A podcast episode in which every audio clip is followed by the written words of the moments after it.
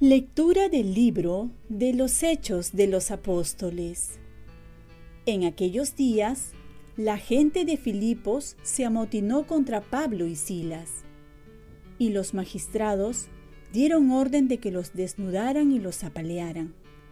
Después de molerlos a palos, los metieron en la cárcel, encargando al carcelero que los vigilara bien.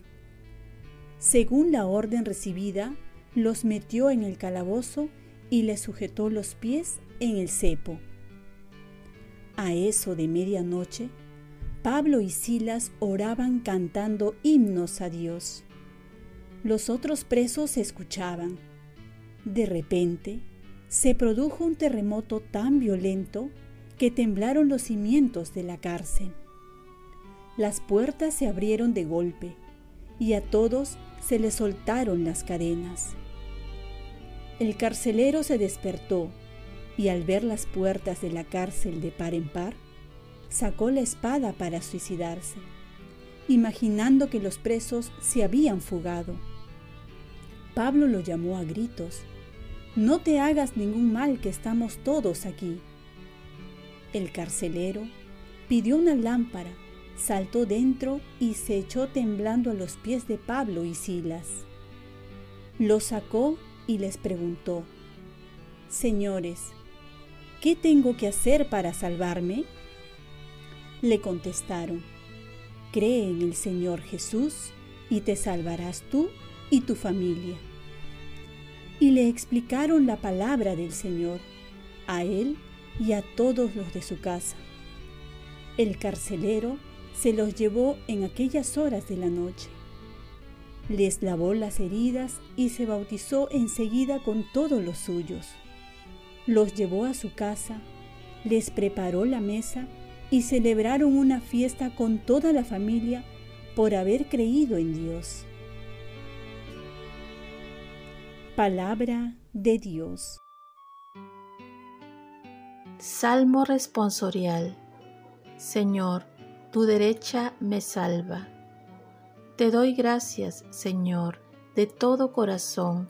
Delante de los ángeles tañeré para ti. Me postraré hacia tu santuario. Señor, tu derecha me salva. Daré gracias a tu nombre por tu misericordia y tu lealtad.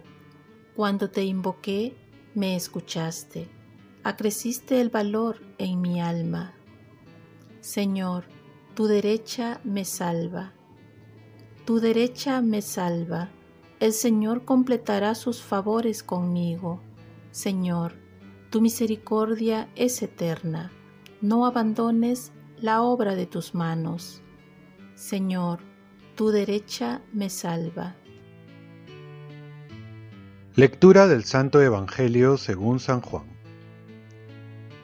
En aquel tiempo dijo Jesús a sus discípulos, Ahora me voy al que me envió, y ninguno de ustedes me pregunta, ¿a dónde vas? Sino que, por haberles dicho esto, la tristeza les ha llenado el corazón. Sin embargo, lo que les digo es la verdad. Les conviene que yo me vaya, porque si no me voy, no vendrá a ustedes el Espíritu Consolador.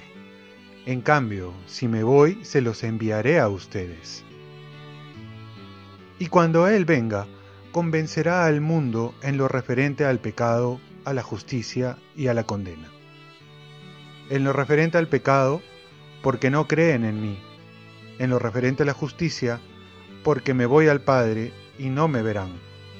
En lo referente al juicio, porque el príncipe de este mundo ya ha sido condenado. Palabra del Señor. paz y bien. Pedir y saber reconocer nuestros pecados es necesario. ¿Qué es lo que más necesitamos? Ante tantas respuestas, una muy necesaria es la de tomar conciencia del pecado. Algunos ya ni siquiera quieren mencionar ni escuchar esta palabra. Y es así que San Juan Pablo II ya hablaba de la falta de reconocimiento del pecado que aqueja al mundo, a pesar que el apóstol San Juan nos dice, si decimos que estamos sin pecado, nos engañamos. Muchos católicos no se consideran pecadores, o mejor dicho, muchos también ignoran muchos pecados que se cometen. Por ello, Jesús nos va a mandar al Espíritu Santo, que va a tener el papel de convencer al mundo en lo referente al pecado. Esto es no solo reconocer que somos pecadores, sino ver su gravedad. El origen del mal en este mundo es el pecado que rompe la armonía con Dios, con el prójimo, con la creación y con nosotros mismos. De reconocer el pecado personal para ser perdonados, reconciliados con Dios experimentando su perdón y su salvación. Reconocer el pecado es ya una gracia de Dios. No es fácil.